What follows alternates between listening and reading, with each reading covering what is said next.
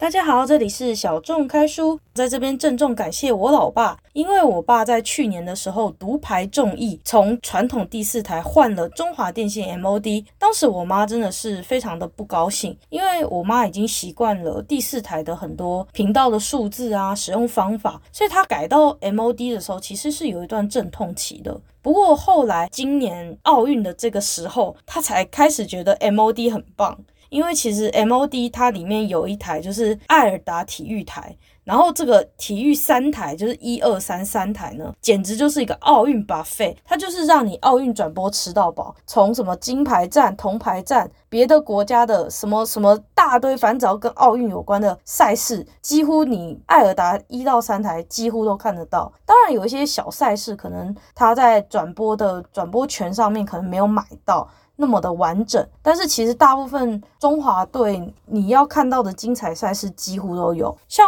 我觉得最夸张的一次就是男子射箭团体赛那一次，是我们家追奥运的最高峰。就是那一天，就是中国队对台湾队的时候，那一天简直就是疯了。我们家。尖叫声已经是尖叫到，就是整个天花板都掀开那种状态，因为你知道，就是那种国共内战那种感觉，什么反攻抗日之类的，然后中国队就输给台湾队，整个就是大尖叫。我相信大尖叫的应该不会只有我们家，但是我们家真的是当天就是掀翻，而且我妈还打电话打赖电话给她同事说我们银牌这样子，然后就是一整个就是疯狂。所以男子射箭银牌那一天。就是团体赛银牌那一天，就是真的疯狂。由于最近就是台湾奥运发生，就是看安博盒子盗版的风波，所以我在此郑重声明，因为我爸对于中华电信 MOD 的赞助，所以我们为台湾正版体育平台贡献了超过三十六个小时的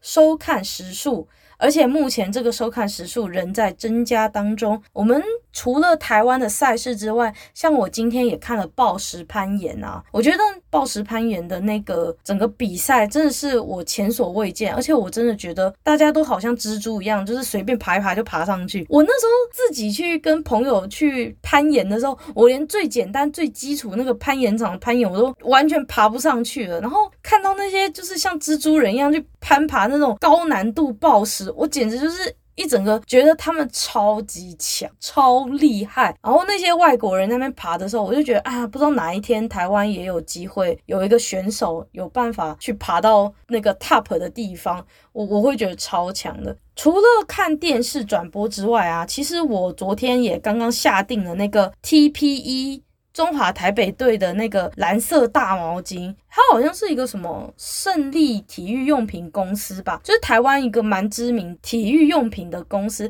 他们出了一款台湾什么中华台北队的深蓝色毛巾，那我自己刚好也蛮爱蓝色的，所以我就买了一波那个蓝蓝色毛巾。另外，我除了台湾的奥运团队的那个毛巾之外呢，我另外还收集了日本，就是他这段期间他发行的一个纪念硬币，而且他那纪念硬币就是好像是五十块还一百块吧，啊，一百块。那他们那硬币的后面的图样呢，有那他们当时那个奥运的超可爱吉祥物。诶，说到吉祥物，大家知道吉祥物的名字吗？哦，我想你应该不知道，我我知道那个吉祥物长得超像宝可梦的，那我后来就觉得它很可爱，所以我就去找了这个吉祥物的名字。这次东京奥运吉祥物叫做未来永远狼，然后它是有那个对于未来和永恒的一种一种向往吧。然后还有另外一个是残障奥运，它是粉红色粉红色版本的那个宝可梦吉祥物，叫做染井吉。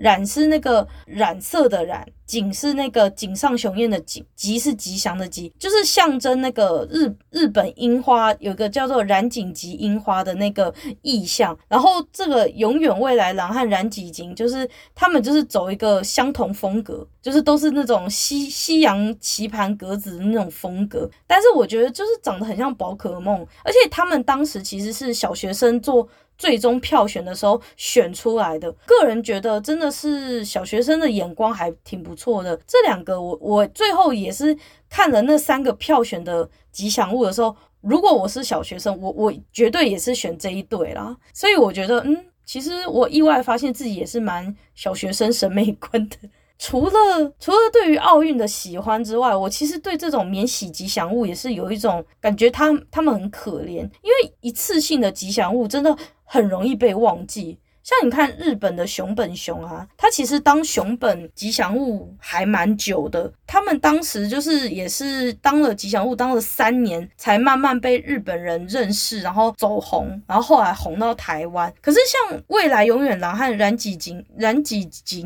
染染染井吉哦，好难念。反正就是奥运这一次。奥运和残奥的这两个吉祥物，其实它算是一个一次性的吉祥物。我自己个人会叫它免洗筷吉祥物啦，就是它真的很免洗，它就是一次性。而且奥运通常它的活动期间大概就是差不多两个礼拜，它红就是红赛事这段时间。要不是说这一次二零二零东京奥运有延期的状况，它从二零二零延期到今年嘛，要不然其实。如果说没有 COVID-19 的话，这一个永远未来狼和染井吉，其实这两只小动物就去年就会被人家遗忘了。如果说如果以正常状况下，去年就办完奥运的话，其实这个吉祥物的寿命真的超短的。免洗筷的这种吉祥物，真的很容易就被人家就丢到一边了，因为。人就是喜新厌旧嘛，这些吉祥物生产出来的商品各方面的，其实蛮浪费的啦。我自己个人觉得是一个资源浪费。不过我必须承认，他们这次的这个吉祥物真的很可爱。如果说他们变成免洗筷吉祥物，其实也觉得蛮可惜的。就是他们真的很可爱，然后蛮蛮有那种运动的那种感觉。就如果你们去网络上查，就是当时小学生票选的那三只吉祥物的话，我真的觉得这一这一对是我真的最喜欢的。不过呢，我觉得除了就是吉祥物很容易被遗忘之外啊，还有另一个我真的觉得奥运期间很容易被遗忘的东西是。运动赛事规则，我已经看奥运已经看了这么多天了，我到现在都还有一点搞不清楚桌球是十一分一局还是二十一分一局。我常常就是网球、桌球、羽球这三个球，吼，常常规则妖精打架，完全就是在脑里面糊成一块。更不要说有一些游游戏规则是台湾选手很少会打进奥运的那种比赛的游戏规则，我更加完全是搞不清楚状况。诶，像。激流轻艇就是那个有一点像在河流当中去做泛舟的那一个那一个激流轻艇，还有那个高尔夫，还有拳击，我根本搞不清楚状况诶。空手道就是今天我刚看完那个文姿文姿云的那个空手道，我完全不知道台湾选手是怎么赢的，又是怎么输的。有一些时候刚好那个是很冷门的运动，那我根本。那个转播是英文，连中文转播都没有，哇，真的是他妈完全看不懂这个游戏规则是怎么玩的，我完全搞不清楚那个运动赛事，你知道吗？我我其实觉得这一次爱尔达电视台已经算蛮不错的，几乎只要是台湾选手有比赛的项目，一定会找到很棒的讲解员。我真的觉得像他们常常会找那种讲解员是。运动员退休的人士去当评论的，我觉得还不错，因为这个讲解员他自己本身就有去参加这样的赛事，所以他做出来的讨论还有做出来的讲解评论会是专业的，他比较知道这个赛事的一些眉眉嘎嘎。身为观众去听到他的讲解，我我们就会很清楚，听这种人讲解真的是一大享受。有的时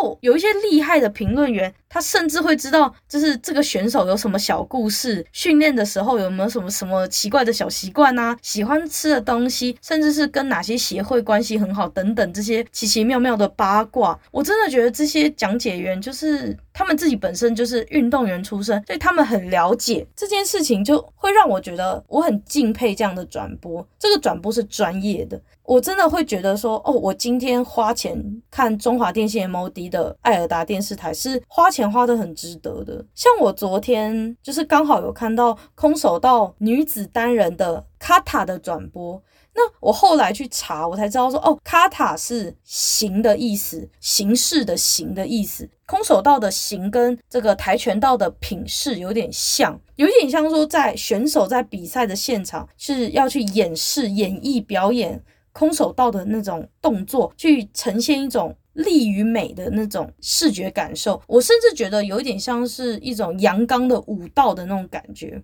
然后我觉得最好笑的是那个时候就是艾尔达的转播就直接插一句说：“OK，现在换日本选手上场，现在上场的日本选手。”清水希容在日本称作空手道界林濑遥，我差点笑死诶、空手道界林濑遥诶，我我我是因为这个转播我才知道说原来希容这个选手真的就是叫做空手道界林濑遥，而且日本其实跟台湾一样，他们都会帮选手取一个奇奇妙妙的一个称号吗？像那个什么文姿云就是什么国民小清新、国民男友、国民女友。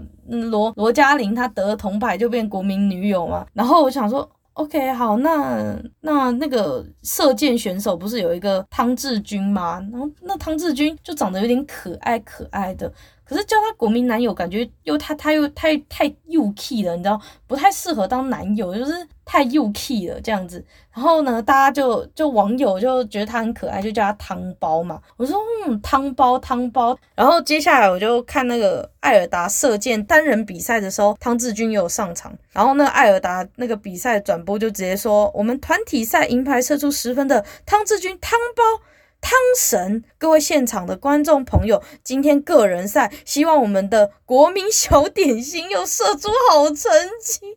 我差点笑死诶、如果我那时候刚好在吃小笼包，我一定会给丢，真的是超好笑。它就是国民小点心。不过呢，讲完这些搞笑的这种中华队转播之后呢，我希望大家能，针对奥运的历史也可以去做一些了解。这个部分呢，我要推荐台湾这本很厉害的绘本。这本绘本的作者叫做陈又凌。陈是就是陈水扁的陈，那又是你又来了的那个又，那林的话是那个林高高凌风那个林。陈又凌呢，他呢同时呢图文创作了一本叫做奥运的绘本。这本奥运是台湾第一本有关于奥运主题的绘本，而且它画风非常可爱，我非常推荐。如果你很不了解运动赛事的游戏规则啊，然后你很不了解一些奥运的历史，其实这一本一定是你可以入门这些知识。最重要的一本书，因为它文字不多，你看的不会觉得腻。可是你看这个绘本的时候，你会觉得超级可爱的。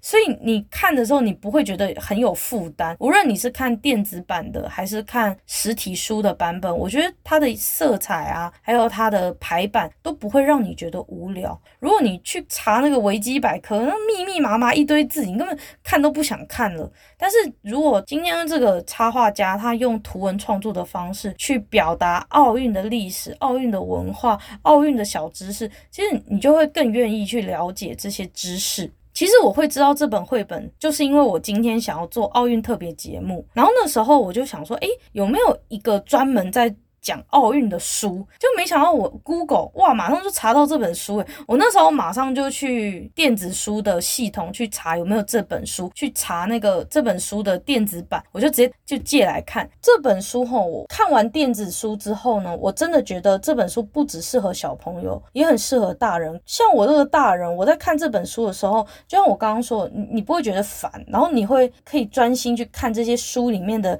这些小知识，而且它的插图。整体来说，它是它的插图的阅读方式是真的很为电子书的读者着想。为什么我会特别讲？就是它不仅适合纸本直接看实体，它也很适合电子书，因为它真的它的整个排版、文字、图片的设计是。非常为电子书着想的，它是由左至右，就是你手机只要往右滑、往右滑、往右滑这样子，你就可以很顺利的阅读。整体绘本的用色也很适合放在手机上，不会过于刺眼，而且明亮，插图又非常的可爱。他画的那个运动员每一个都超可爱，而且。他很注重就是种族的多元性，所以他的那个运动员的那个人种是多元的。他在绘本里面是呈现各种不同人种的运动员，然后运动赛事的那个插图中还会乱入一些动物的角色。他在介绍足球的那一页的时候，守门员被换成猫咪；他介绍网球的那一页。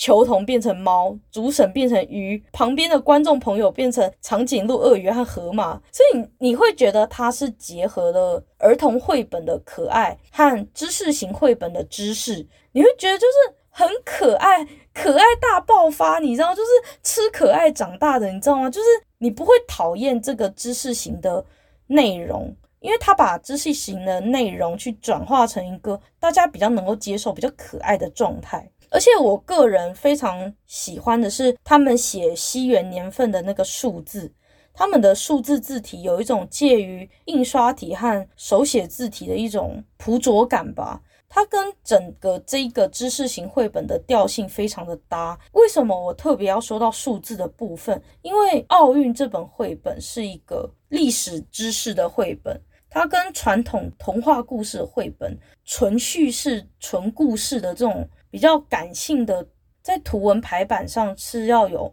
不一样的策略的。奥运赛事其实是充满很多历史的内容，例如说，诶，西元几年的时候，这个运动被纳入。奥运项目，诶，西元几年的时候，第一个女性得牌者产生，等等的这些知识型的内容，它会搭配到西元年份，所以数字变成这个绘本其中一个主体。我在看这个绘本之后，我才发现说，哇靠，原来一九零零年代就已经有很多的项目。一九零零年代那个时候，我阿公都还没出生吧。像例如说，诶，游泳就是一八九六年就已经出现过的项目。第一届希腊雅典的现代奥运就已经办过游泳。一九零四年，美国圣路易才办第一次的跳水。所以等于说游泳是最先的，然后再来第二个就是跳水。那同样是水上项目的水上芭蕾，却已经到了一九八四年第二十三届的美国洛杉矶奥运才举办。所以你就会发现说，哎，同样是水上运动，一八九六年就是比速度的那个游泳，到了跳水已经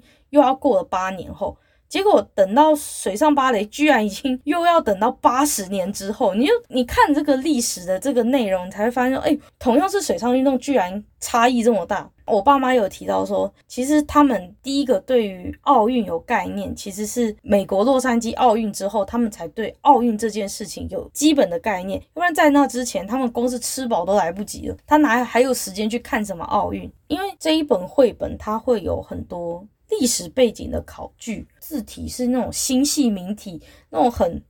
很硬的那种数字，它就跟这个绘本的可爱的风格是不搭的。当时他选这个字体，我我会觉得是一个很棒的策略，很棒的选择。它对整个绘本的整体美感是有影响力的。然后有关奥运的起源。我看了这本书，我才知道，跟大家分享一下。可以回溯历史文字记载的奥运会记录是公元前的七百七十六年，但是据说在文字记载的这个文化之前呢，其实没有文字的奥运就已经行之有年了。在记载当中呢，他有表示说，奥运项目在那个年代呢，只有赛跑、跳远、铅球、标枪、拳击。古希腊式的摔跤和马术，像什么跆拳道啦、空手道什么都没有存在，跳水那些都没有，都还没有。那当时呢，奥运获奖的冠军呢，并不是像我们现在是金银铜铁这个。没有金银铜牌这种的，当时他们奥运获奖的人呢，他可以获得橄榄叶编织而成的桂冠，听起来超厉害的。但是我觉得更厉害的是，他们会请一个艺术家为每一个当时奥运得奖的那一个人制作一个美丽的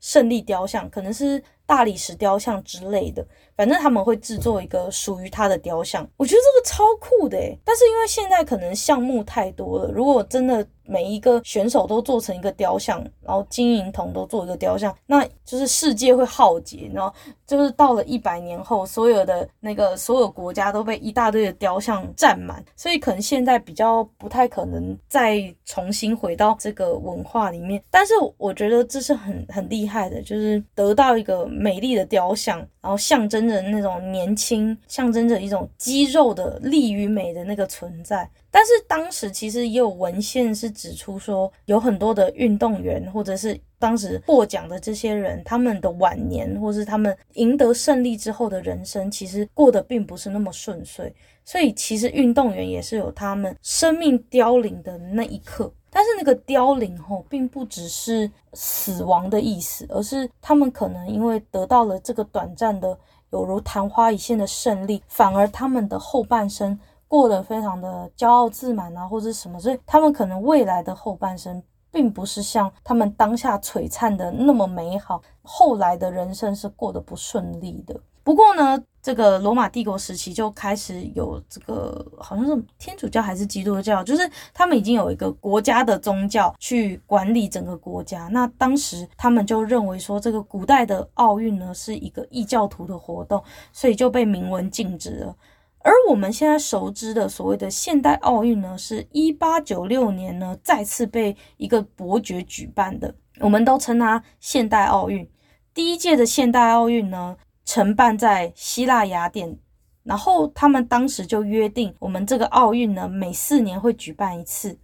在那之后，约定之后呢，只有在二次世界大战曾经停过三届，也就是停了十二年。这一次的东京奥运也是第一次，居然延长了一年才办，就是中间居然相隔了五年，这也是非常少见的情况。其他的时候都是按照这样子定每四年办一次的状况去做举办。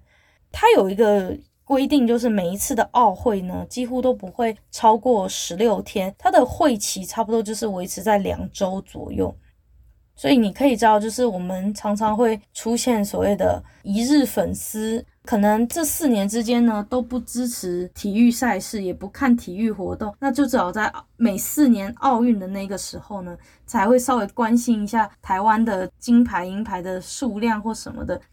其实，在看这本绘本的时候，除了被可爱的插图萌到爆炸之外，也同时会累积很多的奥运知识。像例如说，我自己就是非常的不熟悉一个运动项目，就是水球。台湾其实不是一个水球盛行的国家，所以我会误以为说这个运动会不会是一个很不有名的运动，很没有知名度，而且可能发明的时间很年轻的一个运动。但是我没有想到，其实水球的历史非常的悠久，在。一九零零年第二届的法国巴黎奥运，其实水球的运动就已经举办了。这个时间甚至比第一次在奥运点燃圣火的一九二八年还要早二十八年。所以你就知道，其实水球是一个历史非常悠久的运动。但是因为台湾并不盛行水球，所以我一直误以为水球应该是一个很少人玩的运动。但其实，在欧美国家，水球是一个很热门的运动。但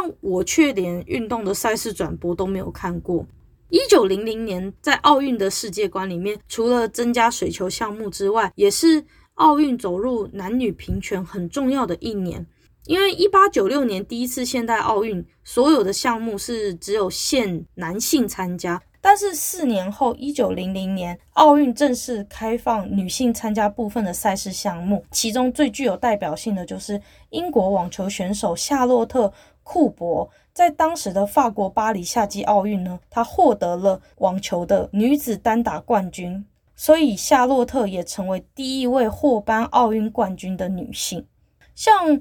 历史悠久的项目的话，像赛跑、游泳、体操、举重、脚力、击剑、拳击、高尔夫和射箭，其实都非常历史悠久。像我刚刚讲的那几个项目里面，有几个是连古代奥运一千五百多年前就已经有了。那其中那个有几项呢，是从一八九六年才有的，至今应该已经超过至少一百年以上。我是蛮惊讶的啦。我还以为高尔夫球应该要晚一点，结果反而是像台湾有一些比较接触到的赛事，例如说，嗯，柔道，柔道就是一九六四年才有的。桌球的话，哇，更更晚了，桌球一九八八年。那我们戴资颖和周天成，还有李阳、王麒麟有参加的羽球呢，都已经到到一九九二年才正式的进入奥运的项目。而我们经常会得奖的这个跆拳道呢，是已经要等到两千年雪梨奥运的时候才放到奥运项目，非常的年轻。所以其实台湾参与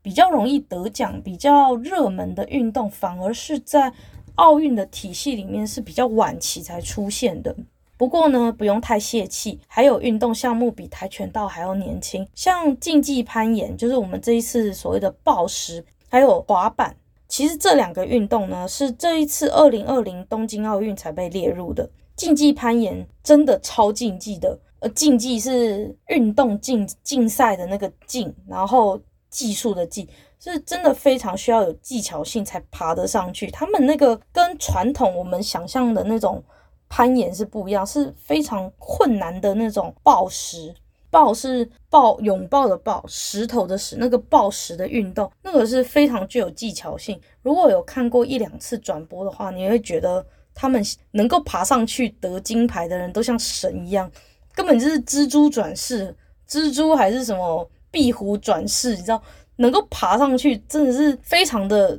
真的是我我必须说就是。壁虎还是蜘蛛？他上辈子一定是什么壁虎还是蜘蛛？蜘蛛精、壁虎精，他才爬得到攀岩金牌，这是超强的啦。然后像这次那个滑板也是第一次被列入奥运，那日本就十二岁的那个开心那就获得银牌嘛，我觉得真的是也是蛮厉害。我十二岁在干嘛？每天想着要吃点心而已吧。人家已经是奥运银牌哦，我现在哦，我十二岁的时候真的是不知道在干嘛。那像我觉得竞技攀岩还有滑板这类运动呢，基本上就可以称之为奥运项目里面的小宝宝啦。他们还有发展的空间啦。也许以后其他的国家他们有意要发展这样子的运动赛事的话，他们也会把这些项目持续的放进奥运的这个比赛项目里面。但是如果说下一次主办国没有要放的话，可能这就会成为唯一的一届。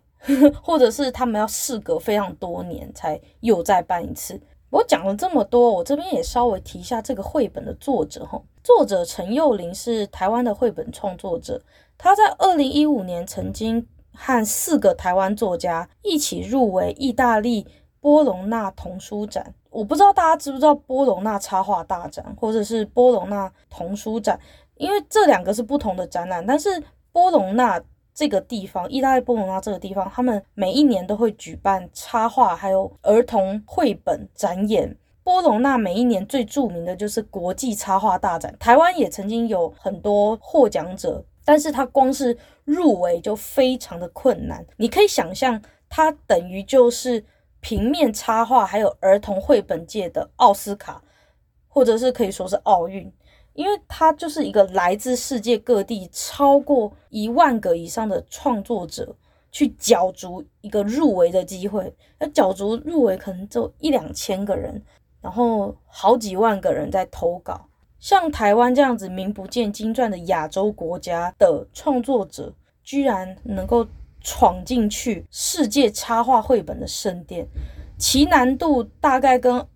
运动员在奥运闯进前八强差不多困难。陈又凌的作品有像《会生气的山》、《台湾地图》、《台湾最美的地方》、国家公园地图，还有他跟别的创作者有合作一个叫《妈咪怎么了》，还有我这次有提到就是奥运这本书。其实这几个绘本都蛮有他自己的风格的。我其实觉得啊，国外的评审委员其实是喜欢作品具有多元性。所以，当这个绘本啊，或者是儿童书籍，能够以亚洲的观点，或是以台湾的观点去阐述故事啊，去叙事的时候，其实欧美国家的观众会觉得很新鲜、很不一样。像最近已故漫画家郑问，我之前有在节目上提到的郑问，他的作品也被翻译成法文版，是《刺客列传》，全水墨风格、手绘水墨风格的一个作品。我可以想象一个法国的读者在看到《刺客列传》的时候，他的那个水墨风格的笔触，能够让一个读者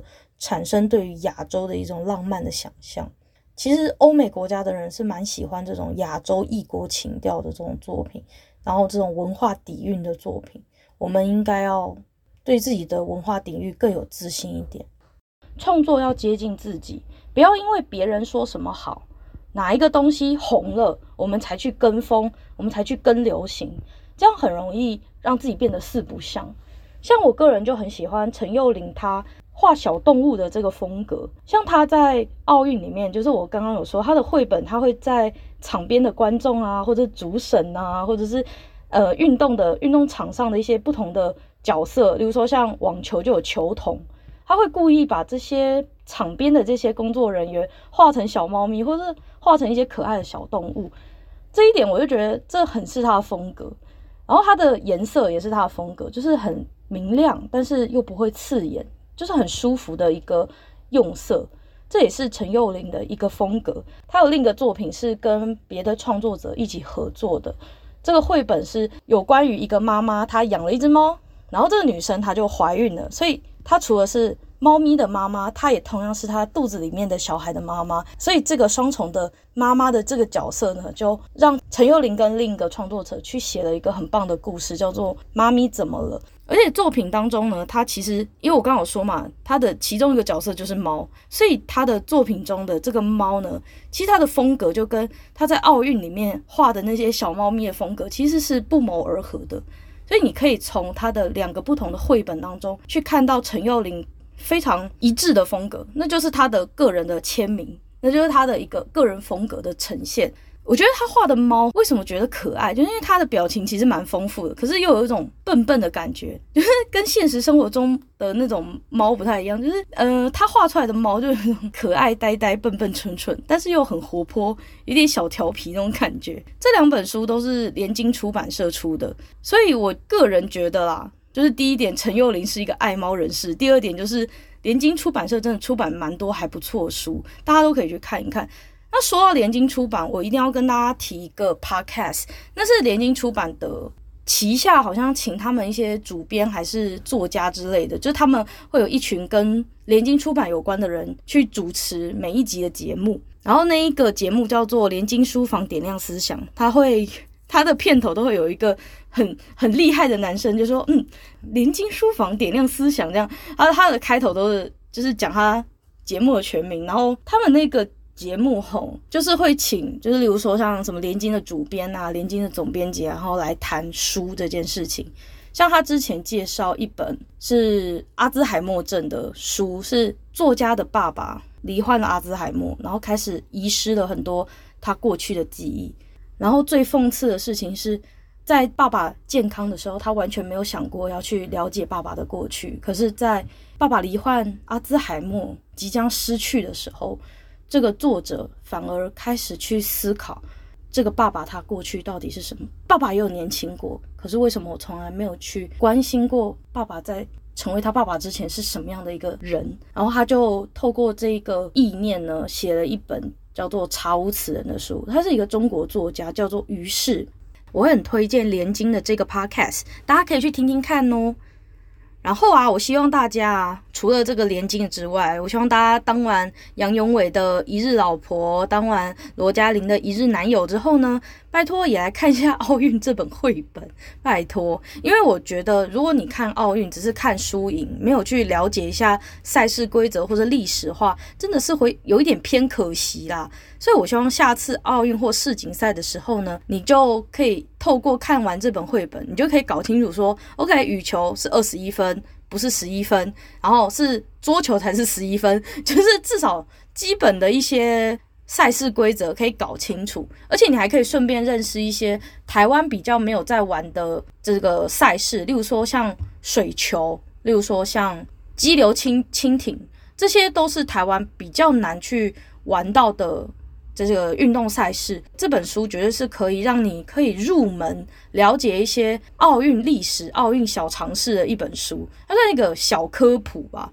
其实老实说，我真的还蛮羡慕现代小朋友的。像你看这本奥运就做的超精美的啊，像我以前小时候，我印象很深刻哦。我曾经看过一本生物小百科那种，就是像类似像生物小百科、昆虫小百科那种书。然后有一页我直到现在都还记得，那一页就是一整个跨页，就是一本书嘛，然后翻开来两页并作一页，一大页这样子，它就是所谓的跨页嘛。然后我就看到大概放大五十倍还一百倍的蟑螂，一个蟑螂的图鉴出现在跨页里面，你就看那个跨页图鉴，它就会在上面标注说，诶，蟑螂的翅膀是怎么运用的啊？然后蟑螂的触须有什么功能啊？蟑螂的每一只脚有什么功能？然后它们的触觉系统是怎么运作？它那一章节的主题就是蟑螂小百科，就是蟑螂的知识，你知道吗？就是蟑螂图鉴历史之类的。然后说，诶，蟑螂的那个演化什么什么，反正那一整页就是一个蟑螂图鉴的概念。我是看得蛮开心的啦。但是我跟我的同学就是拿去给我同学看，我同学整个大尖叫啊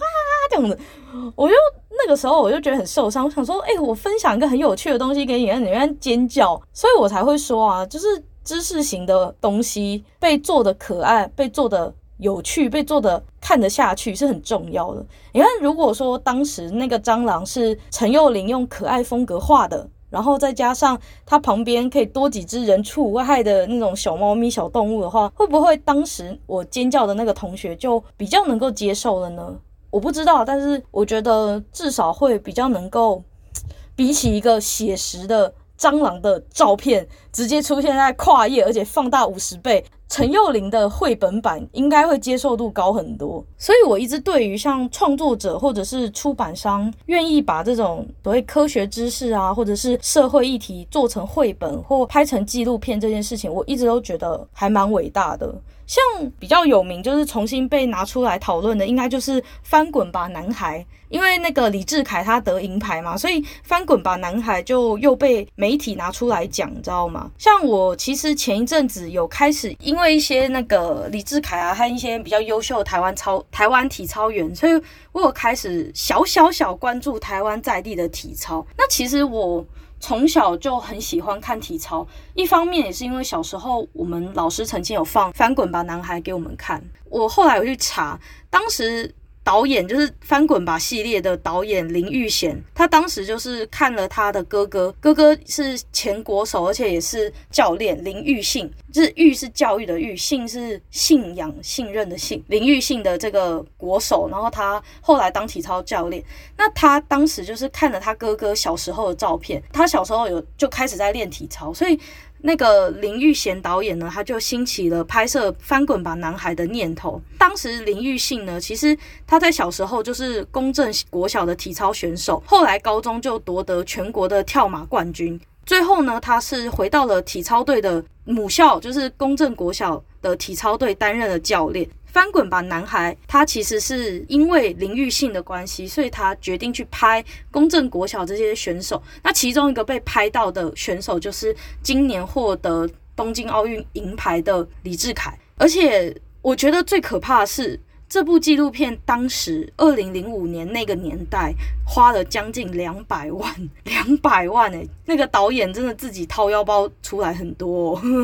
不过还好，这个纪录片他当时就有荣获金马奖最佳纪录片，然后台北电影节也有荣获评审团的特别奖，还有观众票选奖，所以其实他的这将近两百万是没有白花啦。那当时他出现的那个。蔡奇阿凯就是我们得奖的李智凯呢，他后来呢考取了国立体育大学，而且他在二零二一年就拿下了东京奥运，就是我刚刚说的竞技体操鞍马决赛银牌。那他当时就是出生于宜兰。爸爸呢，他其实是挖土机的司机，妈妈就是在市场卖菜，所以他为什么叫蔡奇阿凯？蔡奇阿凯就是因为他的妈妈就是市场的这个菜贩。他念幼稚园的时候就被林育信教练发现他的柔软度很好，所以他就请他六岁来练习体操。那这个李志凯呢，其实还蛮孝顺的啊，他都会跟他妈妈一起去菜市场摆摊卖菜，而且因为他很很很会做那个体操动作嘛，然后很。吸睛，所以就有很多的顾客，还有很多市场的其他摊贩呢，就会被他的体操运动的那个肢体动作呢，有点吸引过去，然后就去买他妈妈的菜，所以他就赢得了，就是我刚刚说的蔡家凯的这个昵称。后来那个李智凯，他小学一年级就加入了那个公正国小体操队，就是跟那个林育信、林育信。教练一样的那个国小的体操队接受他的指导。李志凯他不是有有一个什么汤马式回旋吗？那当时这个汤马式回旋的动作，就是林育信教练呢叫他要把这个高难度动作放入他的这个鞍马的动作当中，而且他的这个汤马式回旋跟一般的鞍马的那个并腿回旋是不一样，他是把自己的双脚打开去做旋转，那个是一个非常高难度的动作，而且。他倒地之后下马，他的落地动作至今还被国际裁判讲席评为一个不扣分的范本。所以李志凯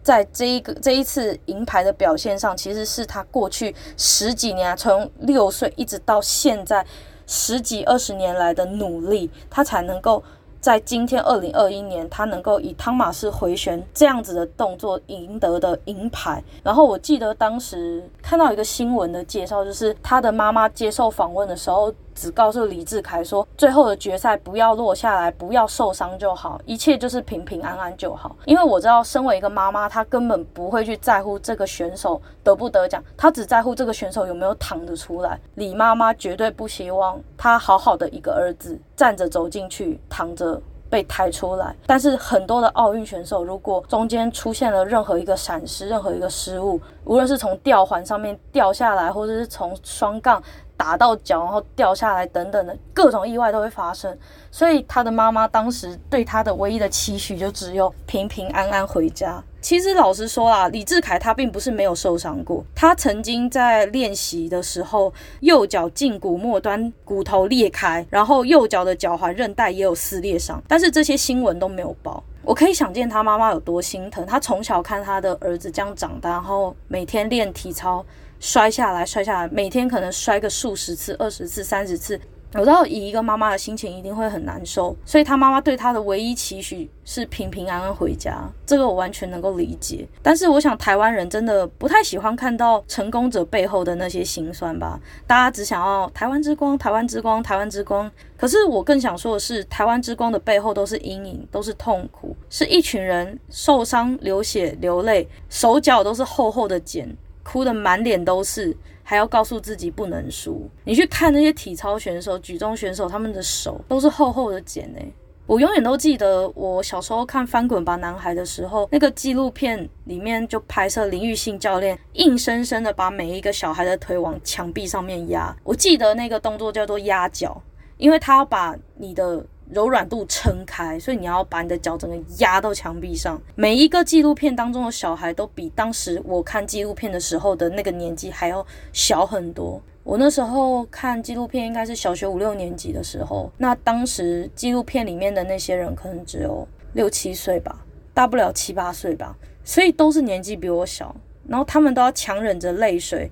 或是当场大哭的都有，他们就是脚就是必须压在那里。所以我才会说，我在前几集有曾经讲过，总是要有一个笨蛋拍纪录片。你在拍纪录片的当下，你永远都不会知道你会拍下什么伟大的一刻、伟大的时刻。我相信当初林育贤导演在拍《翻滚吧，男孩》的时候，完全不会想到眼前的这个小孩里面有一个叫做蔡家凯的，他居然可以勇夺台湾历史上的第一面体操奖牌、奥运的奖牌。因为李志凯的关系，《翻翻滚吧》系列又被拿出来一再的提到。其实我觉得有时候做纪录片导演的啊，真的是很难想象自己，应该说不只是纪录片导演啊，像例如说小说家、漫画家。或是各式各样的创作者，你在当下你在做的这些创作，记录这个社会的事情，你可能是用小说的形式，用漫画形式，用各种形式去记录此时此刻的台湾，或此时此刻你所生长的环境，或此时此刻你的心情。你永远不晓得会有谁看到，你也永远不晓得你记录下的这一刻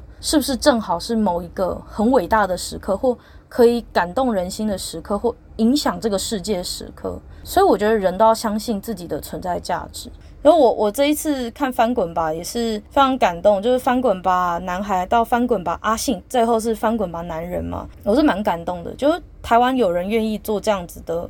作品出来，甚至影响到，也许会影响到台湾的很多企业或政府去资助台湾体操的可能性，这是很伟大的一件事情。我想当初林育贤导演绝对不会觉得自己的影响力有这么大，但是他证明了他自己。然后我自己不爱运动啊，我自己不爱运动，不过我还蛮喜欢看人家运动。我我几年的那个什么世界锦标赛还有奥运，我都是很喜欢坐在底下看人家运动的。我又不喜欢去运动，尤其我其实还蛮喜欢看体操。我觉得体操运动员在赛场上的体态真的非常的漂亮。体操运动员不分男女，我觉得他们都有一种刚柔并济的美感，就是柔软中带有阳刚的力道的那种感觉，所以不是完全的阳刚，也不是完全的阴柔。我承认我看了这么多年啊，虽然也有开始比较了解体操的一些规范，但是听说体操规范厚到有一本书那么厚，所以我想我也是没办法把所有的评分标准背起来啊。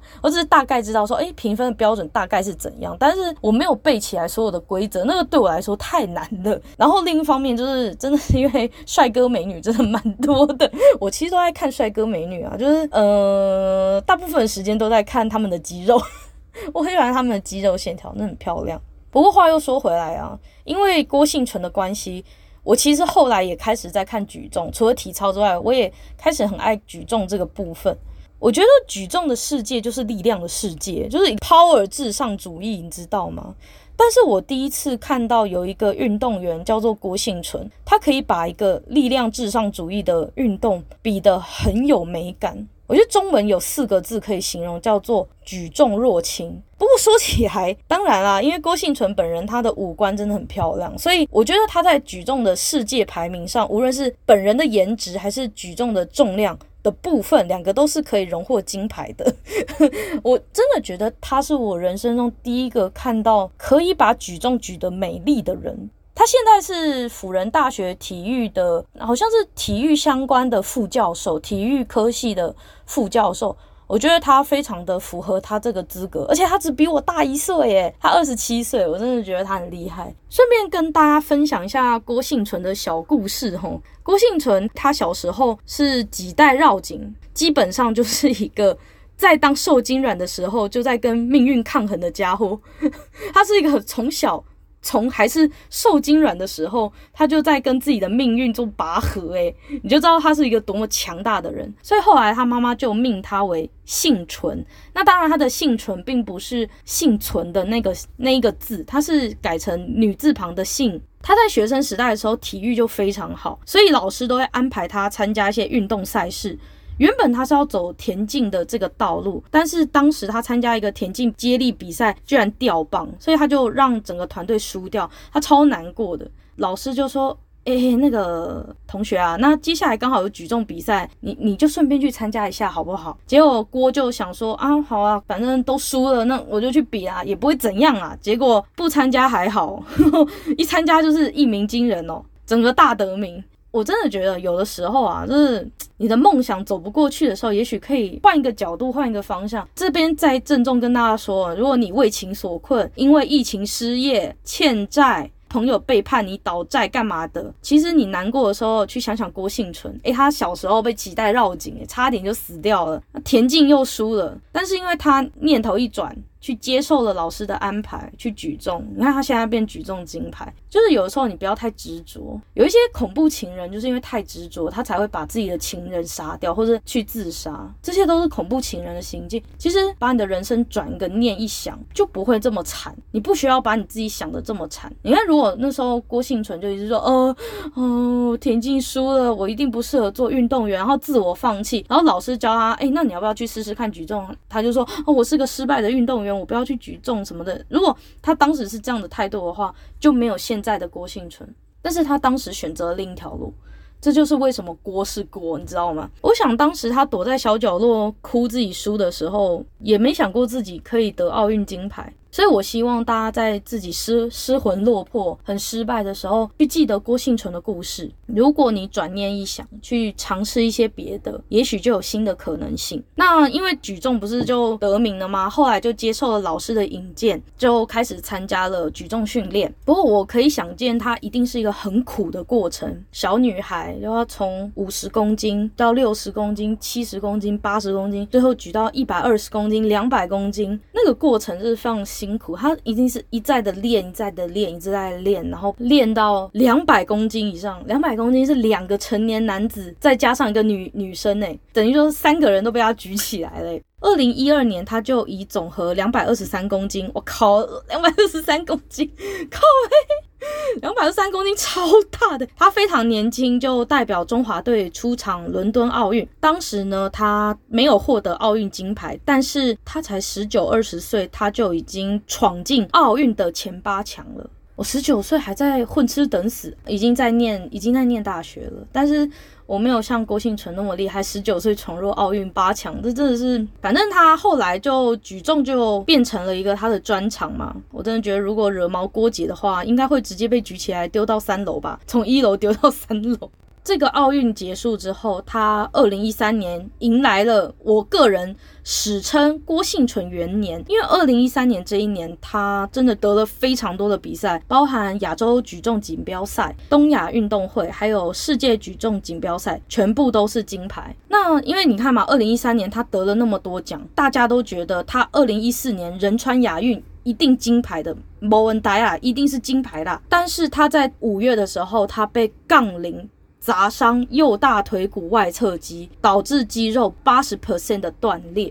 你要知道哦，郭幸存他在训练的时候都是举。两百公斤以上的杠铃哦，所以那个两百多公斤以上的杠铃，再加上重力加速度，它几乎就是可能两百五六十公斤的那个重量直接压到大腿上面。我告诉你，正常人只要十公斤砸到腿上都要骨折了，二十公斤要砸到腿上都要不得。我靠，我我真的不想讲，因为我我每次看到这一段我都觉得很心痛，因为。那一段时间一定是他人生最黑暗的时候，一个两百多公斤的杠铃直接砸到他的腿上。对于一个运动员来说，基本上就是在他的运动生涯中判了死刑，你知道吗？我觉得连当时的郭姐可能都不相信自己可以再重返举重的赛会。不过，所幸可能当时他们的急救还有物理治疗等等，就是各种的回复的这些方式，反正他们接受一些专业的医疗协助，然后郭姐后来复健也。非常的努力的复健，所以他在二零一四年是有能力回到亚运出赛的。他的伤伤势已经好到可以参加亚运，可是因为你知道，运动员心中有那个心魔，你知道吗？就是当他觉得自己受到这么大的重伤的时候，他很害怕自己举太重又会让他的伤口复发。所以，二零一四年他那时候亚运的成绩并不好，他没有得牌。他遇到这么大的失败，如果说是一般人的话，大概就是自我放弃、自我放逐，然后完全失去任何的奋斗力了。可是郭姐那个时候遇到这件事情。他反而是想到就医困难的这件事。他曾经接受访问说：“我当时被杠铃砸到躺在地上，我才发现有多少偏乡的人等急救、等救护车等这么久。”因为他自己要等救护车的时候，他才发现说，原来等医疗的协助是这么的煎熬的事情。所以，二零一六年，郭姐就用新台币一百五十万元的比赛奖金去捐赠救护车。那这个救护车，它经宜兰罗东圣母医院的转介，它就捐到了更欠缺资源的澎湖惠民医院。当别人因为挫折压在地上顾影自怜的时候，他居然想的是为社会带来协助、带来帮助。靠北，这个人根本叫他女神是完全，我我觉得他已经是举重耶稣了吧？举重界耶稣，你知道怎么会有人可以这么的无私？他自己受伤，他想到的却还是别人呢。他真的很值得举重女神这个称呼。无论是他举起来的物理的实际重量，还是他为社会贡献的这个事情的高度，整个郭幸存的人生很值得拍成一部体育电影。我很希望有下一个电影团队可以考虑把举重女神郭幸存的故事翻拍成电影。这就是奥运精神，运动家精神。自己趴在那边还在想就医困难。如果是我趴在那边，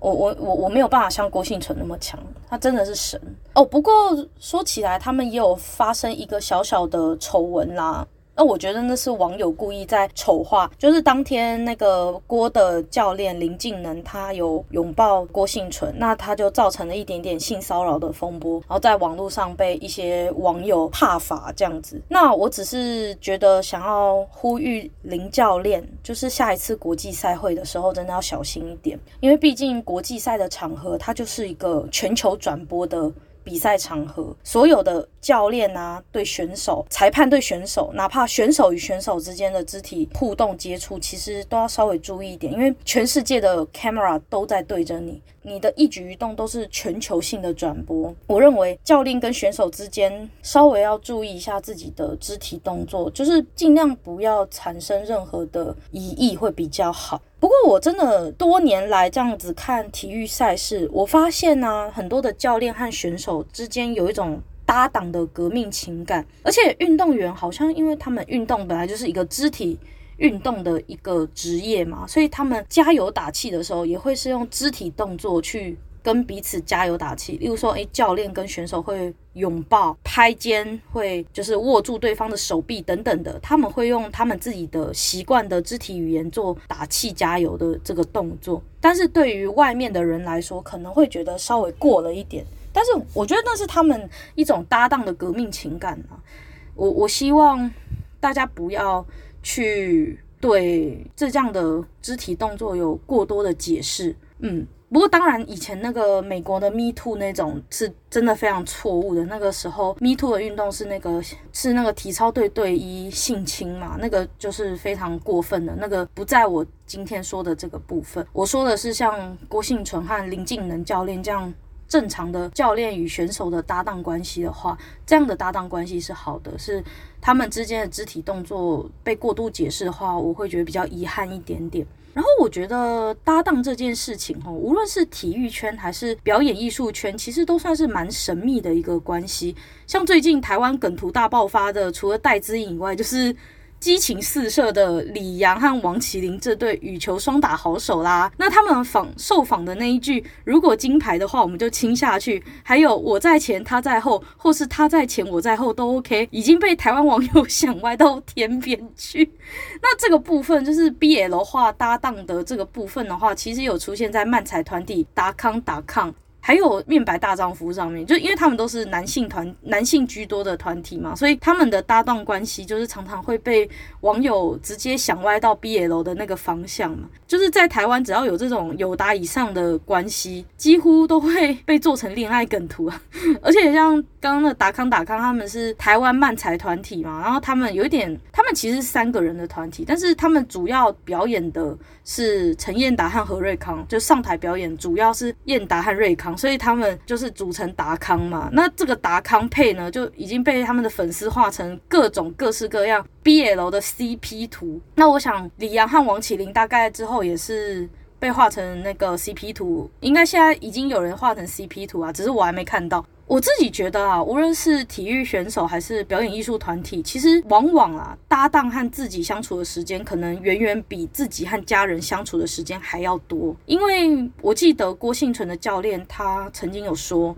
我跟幸存相处的时间比我跟我自己的女儿还久，一直一直在国训中心从早到晚一直监督他练举重。包含这次羽球女单夺银的世界球后戴资颖，她的背后也有一个相伴十年的教练兼陪练员赖建成，所以体育和表演圈其实都有这种很浪漫的搭档关系。像表演者和体育运动员最重要就是不断的练习，表演者就是不断排练排练排练嘛，那体育运动员就是不断的练练练练练球练球练球，呃，练举重练举重练举重，就是他们要不断的。陪练，不断的练习，那这种搭档关系真的有的时候一天长达十几二十个小时。虽然未必会跟搭档产生恋爱的情愫，但是革命情感是绝对有的。对我来说，其实搭档是一个很浪漫的关系，它高于朋友和家人，但是他们不一定是恋人，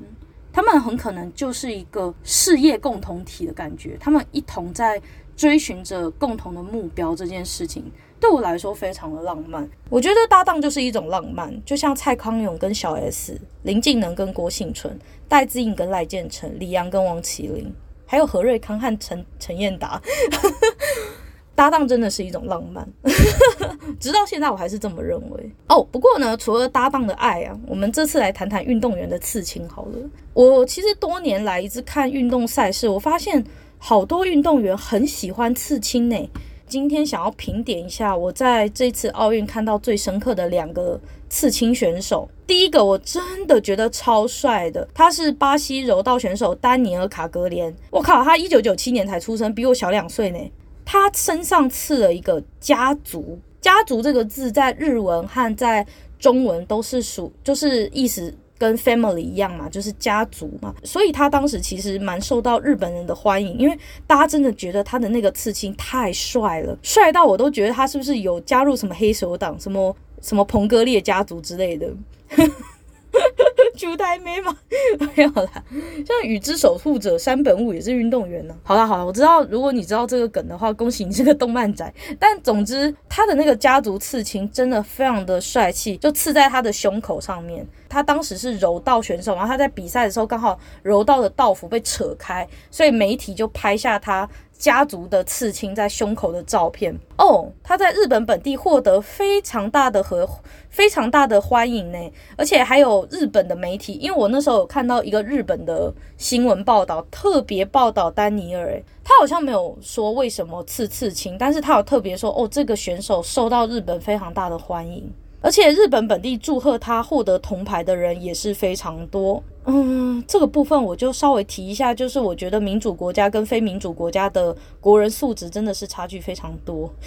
嗯，日本还会去祝贺一个对手国家获得铜牌，但是某国会去攻击他国得牌的选手。或是自己国家输掉比赛的选手，然后在他们的这个微博或 Instagram 去攻击他们自己家输掉比赛的选手，或者是去出征其他国家选手的 IG，我真的。个人不是那么的认同啦，所以我觉得比起某国国民，我们日本和台湾的国民真的算是比较偏温和派的啦。第二个让我印象很深刻的刺青运动员是台湾女子拳击好手黄晓雯，那她也同样跟上个选手一样是得铜牌，不过她是得今年的拳击铜牌。她的刺青其实跟我小时候的贴纸收集册有点像，就是有一种想贴什么就贴上去一种随意感，你知道吗？她的刺青我觉得跟上一个。我提到的那个丹尼尔那个家族非常干净的这种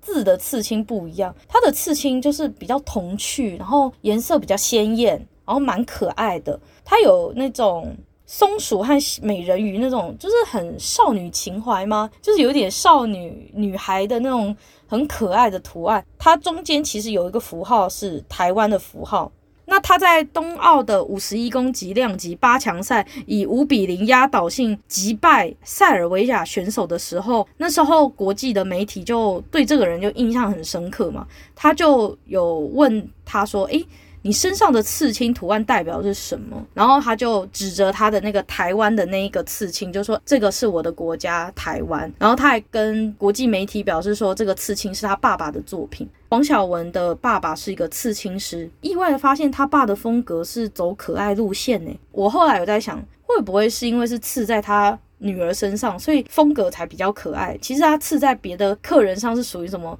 龙兄虎弟那种的，但是我不知道这个我就不清楚，因为媒体没有报道。但是他的刺青，这两个选手的刺青风格就差很多，一个是走帅气文字的路线，然后另一个是走可爱图案版的。这两个是我今年印象非常深刻的刺青选手。然后再来，还有一个今年比较有趣的是跳水金牌选手，英国跳水王子汤姆戴利。这个汤姆戴利呢，他被网友誉为继贝克汉之后，英国最英俊潇洒的运动员，他在本届的双人十公尺高台的跳水比赛和他的搭档呢赢得了冠军。不过呢，他轰动媒体的并不是他的长相和他的冠军金牌，而是他在观看女子跳水决赛的时候被偷偷拍到他在观众席默默的打毛线、编织毛衣。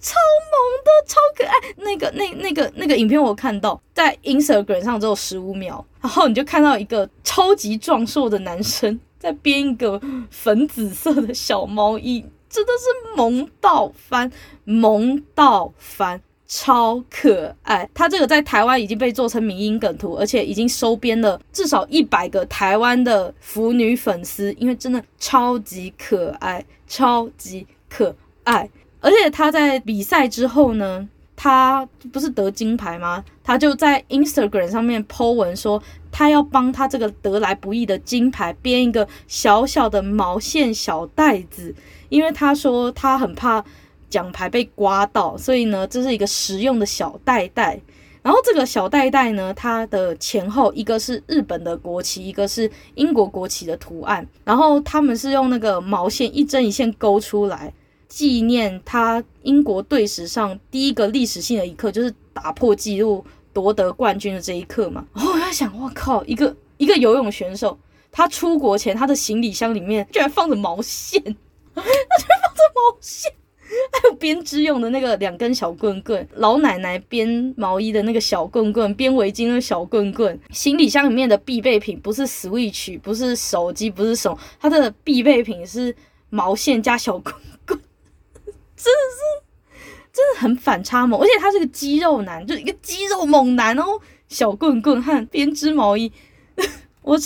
我真的是笑死。但是呢，各位想要当汤嫂的话，可以死心了，因为汤姆已经有老公，是四十七岁的奥斯卡得奖编剧达斯汀·兰斯布雷克，他是自由大道的编剧。然后二零零八年他已经得到奥斯卡金像奖最佳原创剧本，而且他们也透过带领孕母的方式呢养了一个小孩，这个在欧美国家是合法，目前在台湾违法。那小朋友目前是三岁。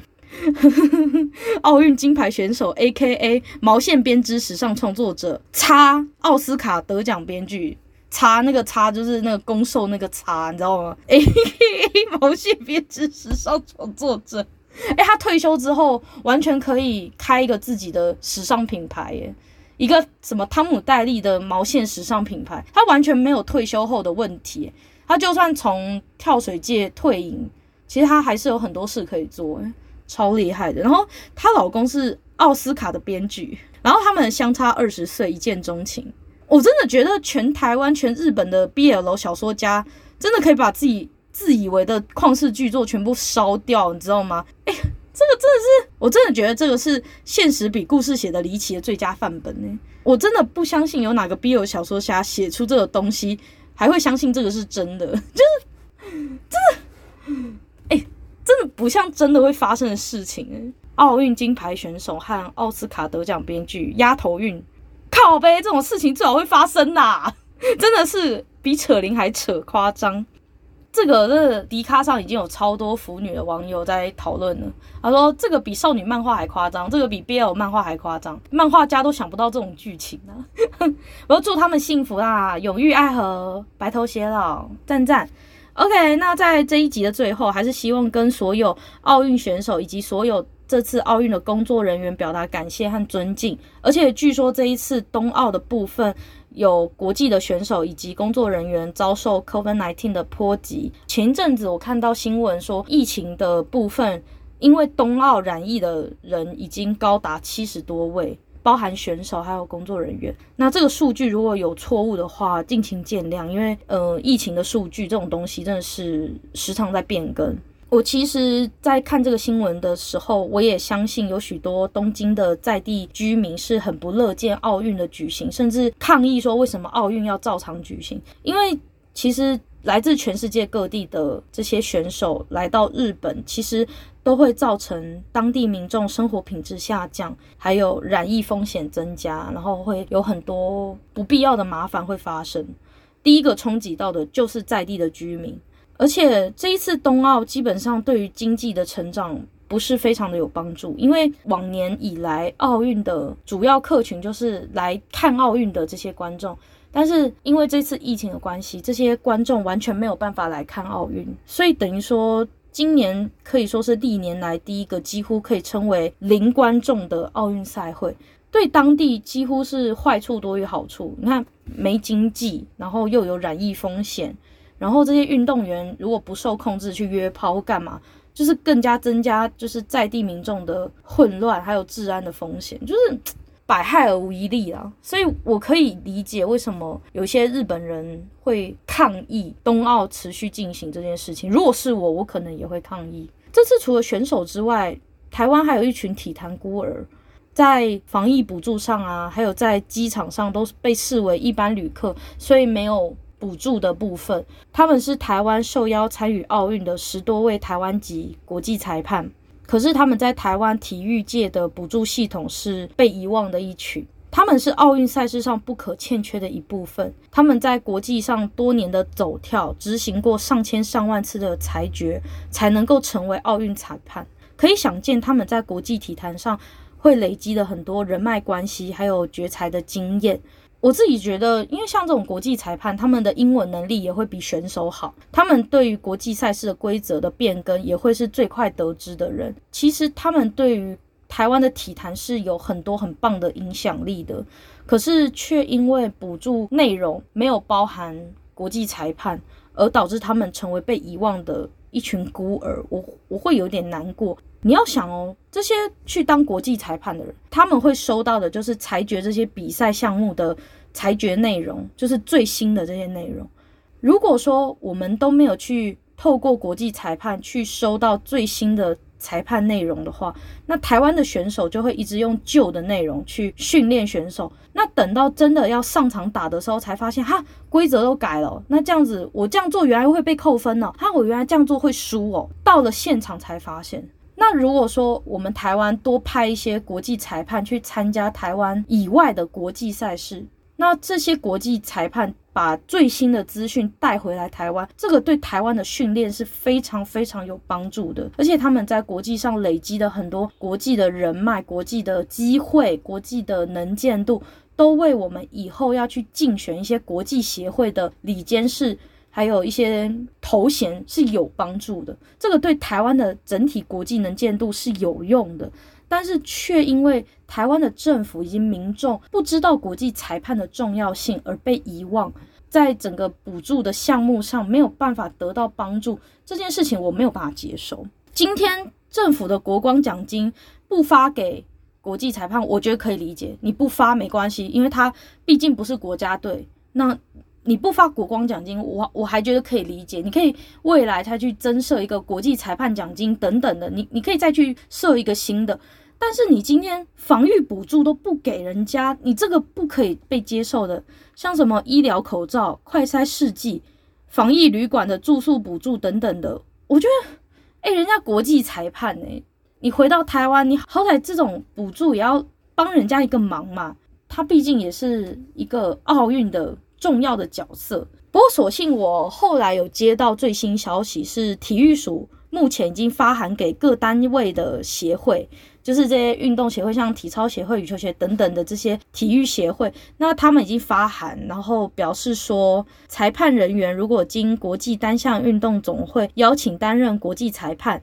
比如说亚运、奥运、东亚运等等这些国际裁判的任职任命。那其这个国际裁判出国的交通费、保险费、膳宿费、出国的检疫、添购防疫用品等等等的防疫费用呢，可以透过体育署核定的单项协会一一零年度工作计划经费补助中去做列支。然后这些台湾籍的国际裁判，如果返国之后呢，他的原本的住所不适合做居家检疫的话呢，也可以透过这个工作计划经费补助每个人每天的检疫隔离费用，也会掌握各裁判的这个居住防疫点的服务。让裁判有充分的休息和恢复。嗯，我觉得目前体育署这样子做的反应还算快。那媒体出来果然还是有一点影响力的。嗯，我还蛮感谢有有人愿意去为这些国际裁判发声。那我也很感谢体育署已经做了初步的补助计划。这个反应的速度，我觉得我还给过了，还给过。我身为民众给过了。然后我一直觉得，其实。因为我们台湾现在的体育署是隶属于教育部底下，教育部其实包山包海，我觉得体育署应该要独立出来，变成一个体育部。因为我不知道哎，我觉得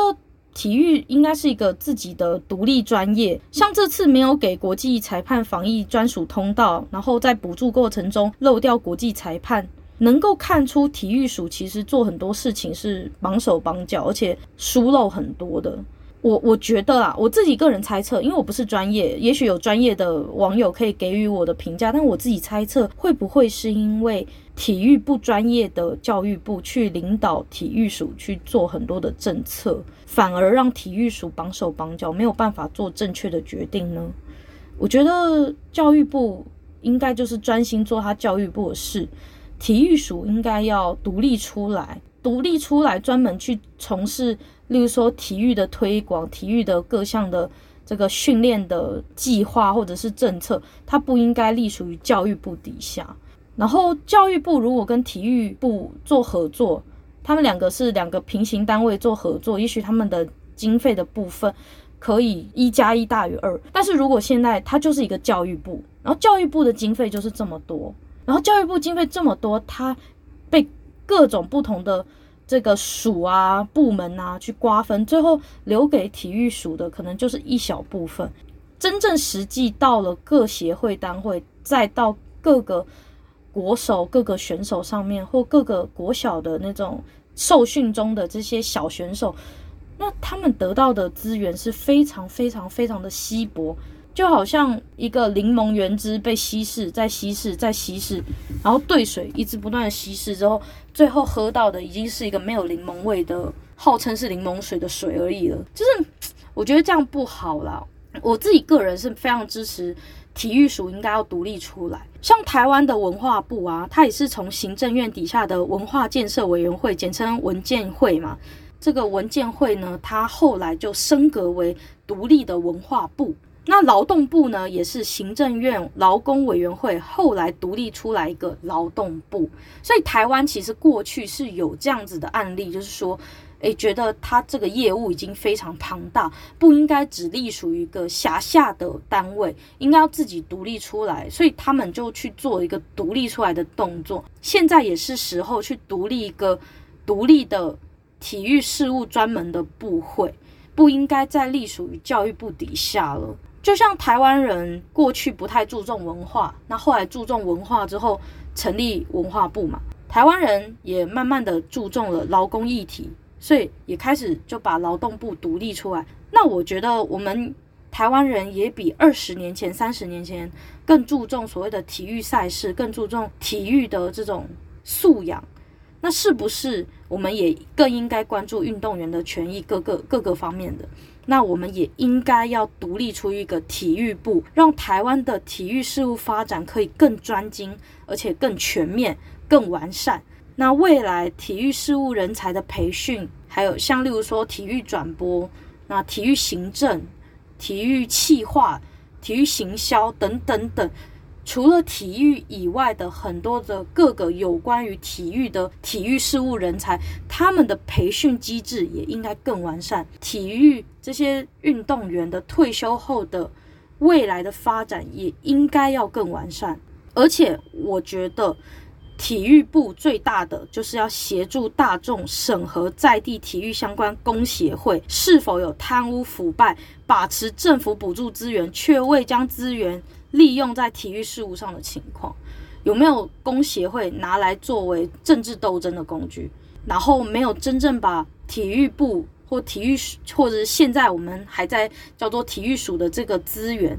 我们体育署核发给你的资源有没有实际用在更新运动员的设备、更新运动员的场馆，然后用在体育员的营养品的补给，还是说他们把钱不知道花去哪里了？腐败的部分一定要好好把持。有没有可能资源都只落在单一的某几个运动的单一的几个选手上面，而漏掉了一些比较边陲外但是也很优秀的选手？这个部分都要去有所稽查、有所审核。不能说一直以来都把资源把持在固定的几个家族或者是固定的几个选手上面，而应该要代代相传、代代传承，让更多的心血、更多年轻的运动员可以投入体育赛事，为台湾争光。好，这就是我的一个小声明啊，就是希望有一天台湾能够有个体育部，专门做体育事务，这是我自己个人的希望。但是也也也许做成体育部之后会有新的问题，但是嗯，反正大家都可以讨论啊。如果你反对我的意见，你就写信来，我我会把你的信念出来，然后我们可以针对这个议题做讨论。好了，那大概就这样子喽。这里是小众开书，我们下次见，拜拜。